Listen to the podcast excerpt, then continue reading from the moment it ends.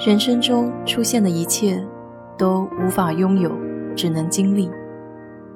愿你不以物喜，不以己悲，来去随缘。我是 DJ 水色淡子，在这里给你分享美国的文化生活。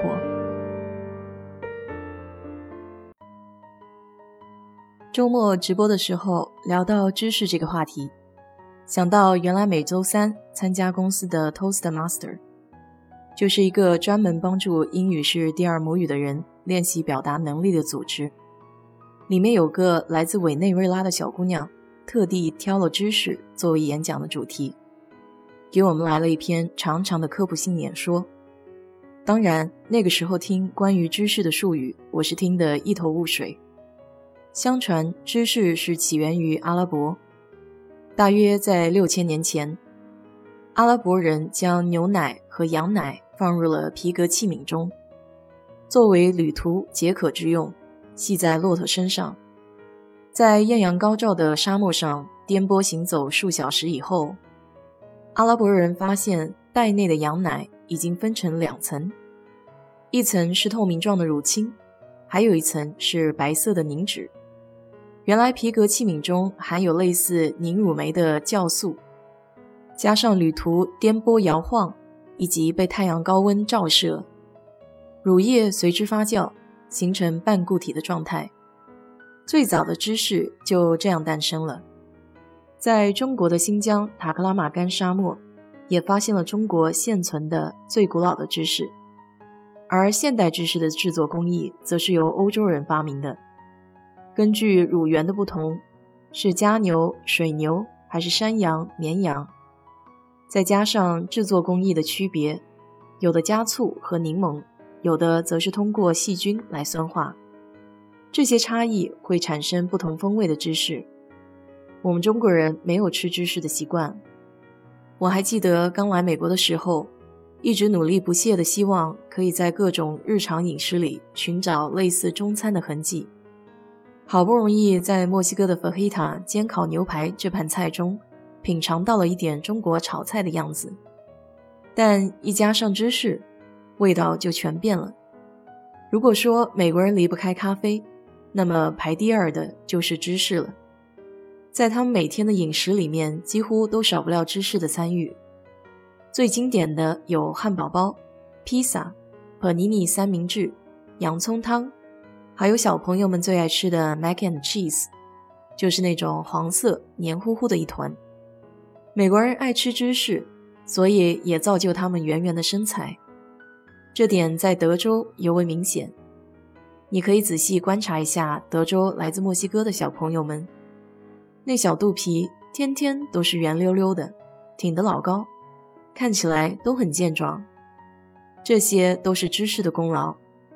我以前总是抱怨美国这里吃喝的品牌相对于国内来说少得可怜，但这并不包括芝士。这里任何一个美国超市都有专属芝士的一片冷藏货柜，好的一些超市还有现切现卖的芝士专柜，都是一大圆盘，像块墨一样。芝士种类之繁多纷杂，也是让我大开眼界的。在这里就聊两个我自己比较可以接受的芝士吧。第一个是来自法国的 Brie，用法国地名命名的一款芝士，被称为芝士之王。据说，在西元一八一五年的时候，法国在滑铁卢战败之后，正在签订维也纳条约的谈判会议期间，各国的政治氛围都很紧张。来自法国的政治家 Talleyrand 为了舒缓和降低谈判过程中的紧张和沉闷气氛，他提议举办一场知识大赛，邀请了参加会议的三十国代表。让他们各自携带本国生产的芝士来比赛。结果，当 Talleyrand 将 b r i d e m o 呈现在各国代表面前的时候，与会的所有代表一致通过判定，这个才是最好的芝士。于是 Brie 就成为了芝士之王。其实，很多人，包括我自己，也都是由这款开始对芝士产生好感的。Brie 的外形通常都是圆形。装在纸盒子里，或是用一层防水油纸包裹起来的。打开之后，最先看到的是一层不怎么平滑的白色外壳，用手触碰一下是软的。这层外皮可以食用，但是也看个人的喜好，有些人就不大能适应那个质地。外壳里面夹着质地丝滑、奶味浓郁的芝士，我通常都是空口吃，没有搭配任何酒或是面包。因为感觉空口吃更能体验那种奶香四溢的满足感，这个芝士容易上瘾。我吃了一块，通常还会想吃第二块，完全没有一般对臭臭芝士的固有印象。第二个就是 Parmesan 芝士，这个是意大利的经典芝士，有点臭臭的味道。但我不是凭空吃，非常喜欢含有这种芝士的菜肴。通常在意大利通心粉上会撒上少许的 Parmesan 芝士。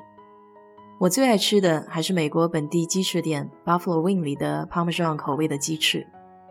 这里的鸡翅大多会进油锅炸一下，炸过的鸡翅上沾满了 Parmesan 芝士粉，吃起来有种别样的感觉，就像在国内吃臭豆腐。虽然臭，但它就是说不出来的好吃过瘾。经常最后就变成了吮指鸡翅，因为手指上也会沾满这种芝士粉，再加上一杯这家店特有的 Blue Moon 蓝月亮啤酒，别提多幸福了。美国人比较爱在品酒的时候来一盘芝士拼盘，上面有各种各样的芝士小样，不同口味的芝士还会对应不同口味的酒，这里面的学问还挺多。以后有机会我再多聊聊搭配。好了，今天就给你聊到这里。如果你对这期节目感兴趣的话，欢迎在我的评论区留言，谢谢。